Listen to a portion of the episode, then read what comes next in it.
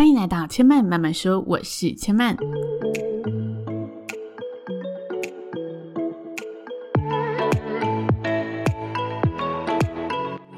目前频道在 Apple Podcast、Spotify、KKBox 以及 Google Podcast 都听得到。喜欢的朋友，欢迎帮千嫚订阅并留言评论，让更多人可以认识千嫚慢慢说喽。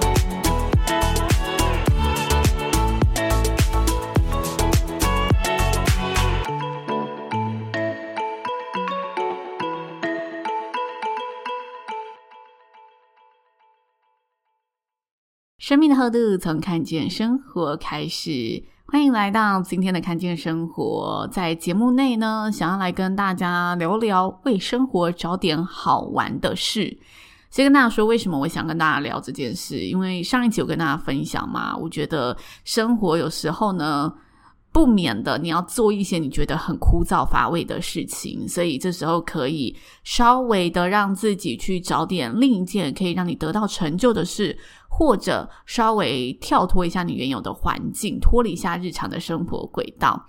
那节目播出之后呢，就有听众私讯我询问说：“诶，他其实不觉得有任何事情可以让他找到成就，然后他想要找一些他感兴趣的事情，但是他又不知道要从何找起。所以呢，我刚好看到了一篇文章，他就在跟大家谈如何让生活中充满多一点好玩的事情，然后去建造自己的兴趣日记。我觉得这概念非常好，就拿到节目上来跟大家分享。那要怎么找到自己的兴趣呢？这一题我觉得有一个很简单的方法，那就随时留意你自己的眼球会停在哪里，像是。没事呢，去 Seven 啊，还是去全家的时候，可以去他的杂志家看看，吸引你的杂志会是哪一本？或者呢，你去呃逛 YouTube 的时候，你其实可以打开自己的 YouTube，就可以看看你平常会吸引你的内容领域有哪一些。又或者是正在逛街的时候，去看看店家的招牌，哪一个招牌是吸引你的？你为什么会想踏进去这一些店？更有意识的去观察一下生活当中会吸引到你注意力的主题是什么。那也许如果你真的不想出门的话，你就多上网看内容网站，然后呢，观察一下自己是对政治话题比较有兴趣、体育话题比较有兴趣，还是娱乐话题比较有兴趣，或者真的就是跟朋友聊天的时候，想想看哪一些话题总是可以让你觉得特别的来劲。愿意分享，然后引发你的好奇心。我觉得这一些能吸引你注意力的主题，其实就是你的潜在兴趣。那前几年有很红的那梦想版嘛，就是把你想象到的一切都具体化。我觉得兴趣也是把你观察到的一切都记录下来，就像是兴趣剪贴簿，借这个剪贴簿呢，去搜集、去了解。会出现在你脑海里，抓住你眼球的影像是什么？关键字是什么？然后往那一个领域去探索尝试，一定可以给你带来一些新的想法。那在了解这些兴趣之后呢，接下来就是怎么样让这些兴趣可以增添好玩的元素，把它真的实践在应用在你的生活当中。这里呢，我接下来跟大家分享的内容是我曾经看过的一篇短文，然后作者把好玩分为三个不同的好玩，它里面的主旨就是在告诉大家要 just for fun，生活一定要这个元素。那 just for fun 里面，你可以把你的 fun，把你的好玩分为三个种类。那这三个不同的好玩是什么呢？第一个，它叫做挑战性好玩 （challenge for fun），就是最有难度的，但也可以让你最过瘾的一个好玩的事情。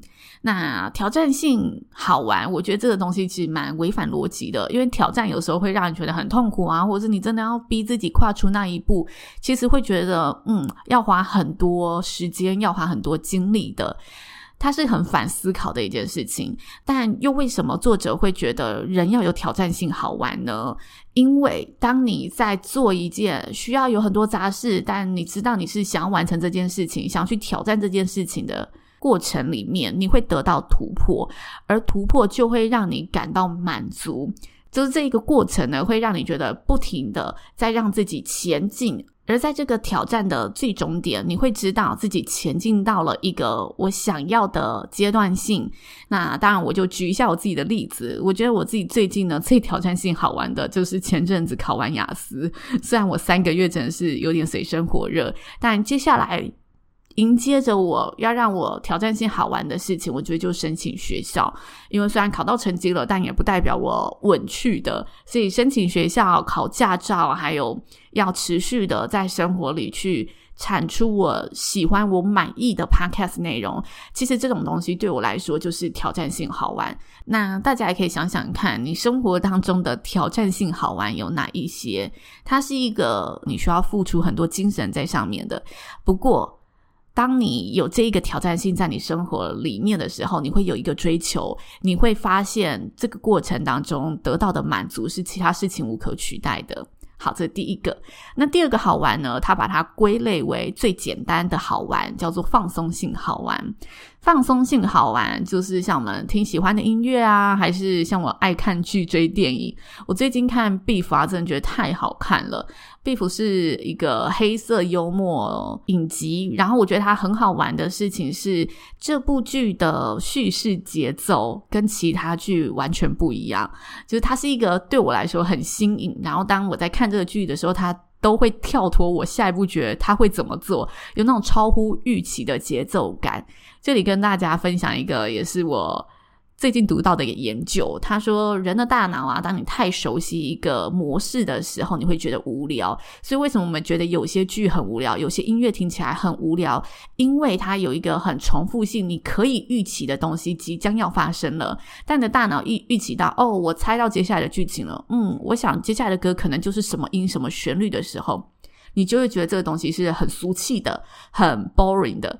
但是呢，当这个作品、这一出剧、这个音乐可以突然跳脱出你原先的预设思考，就是打破你原本的想象框架时，它就会吸引到你。所以，为什么演唱会上有一些音乐总会让人家觉得哦，特别的热血沸腾、特别的激情？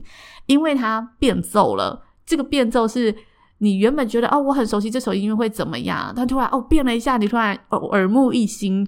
所以这就是人体很奥妙的地方。那我觉得这出剧就是会有这种出其不意的感受。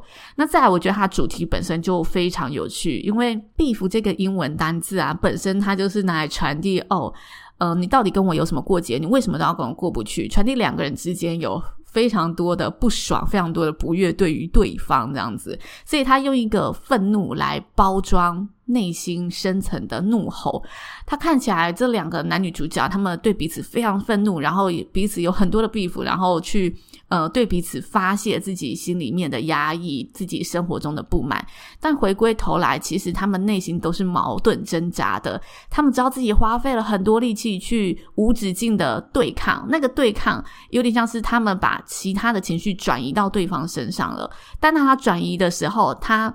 原先的生活并不会过得更好，所以愤怒似乎会让一切搞砸。但是你看那个剧，又会觉得哦，随着他的那个愤怒感，所以他那个出其不意的节奏，你会跟着他一起有一种投射发泄的爽快感在里面。我必须说，这个情绪的渲染力道在这一部剧里面真的非常的足够。让他一集大概三十分钟，差不多十集左右，所以如果大家看的话，嗯。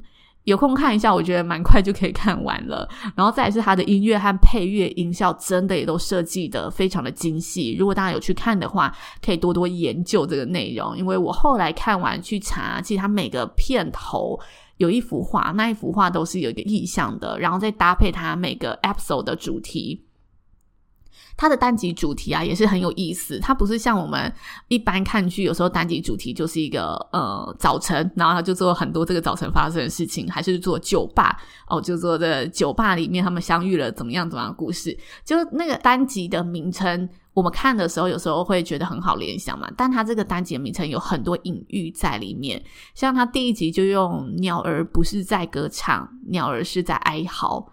哇，我觉得都很有意象。然后它其实也是出自一个文学作品，然后里面就是告诉大家哦，当他们真的在发生的时候，发声音哦，不是发生什么事，就是当人们在发出某些声音的时候，他并不是真的开心的，他其实是在发出一个怒吼、求救信号的，或者在发出一个悲伤的声音的，就有一种隐喻投射在里面。我觉得它里面的这些巧思做的非常的精细足够，然后充满戏剧张力。所以，如果大家最近没有找到自己放松型的好玩是什么，可以来看看这部剧。这是我最近觉得看了真的哇。非常的过瘾的一部剧，然后是我最近放松里面真的觉得得到舒压的一部剧，推荐给大家。那再来呢，要跟大家聊聊第三个，just for fun，你生活里面要的好玩的元素是什么呢？第三个就是找到一个迁就性好玩的关系。好，什么是迁就性好玩呢？这一个好玩会让你感到负担，但是却也感到最甜蜜的。迁就性好玩，举个很实际的例子，就是当你跟朋友出去旅游的时候，或你跟家人出去吃饭的时候，你们在讨论哦，我们要去哪里玩，或你们在讨论哦，我要吃什么的时候，大家总会有不同的意见。但是因为他是你在乎的关系，因为他是你在乎的人，所以你会做出一些妥协。在这妥协的过程当中，你会得到一个乐趣，这个乐趣是可以加强你生活感情、增添你记忆的。一件事情，就这个乐趣是会让你的人际关系更加坚固的乐趣。所以人要好玩，不能只是自己好玩嘛。你有时候看着你爱的人过得幸福，你也会从中得到一个好玩的感受。就像你就是不想去吃牛排，但你男朋友就是非常坚持要去吃牛排，那这时候你觉得嗯，也许我可以去试试看。当你刚刚去吃的时候，你看到他真的觉得好开心哦，谢谢你愿意陪我来吃，你也会间接的得到那个乐趣。所以这个规划。或者这个讨论的过程当中，也许需要付出努力，还有协调，但是这个迁就型好玩是生活当中你经营关系不可忽视的好玩。如果你 always 只为自己的话，那个好玩也会嗯少了一点人际关系的成分。所以他把第三个归类为迁就性好玩。我那时候看这件事情的时候，刚好那阵子我在安排家族旅游，然后有时候安排家族旅游就真的是。大家想要的玩法不太一样，那这时候就真的只能嗯想出一个办法。但最后我觉得这趟家族旅游非常的圆满，因为我们把逛街的行程安排在可能前一两天，然后后面去玩比较度假型放松的行程。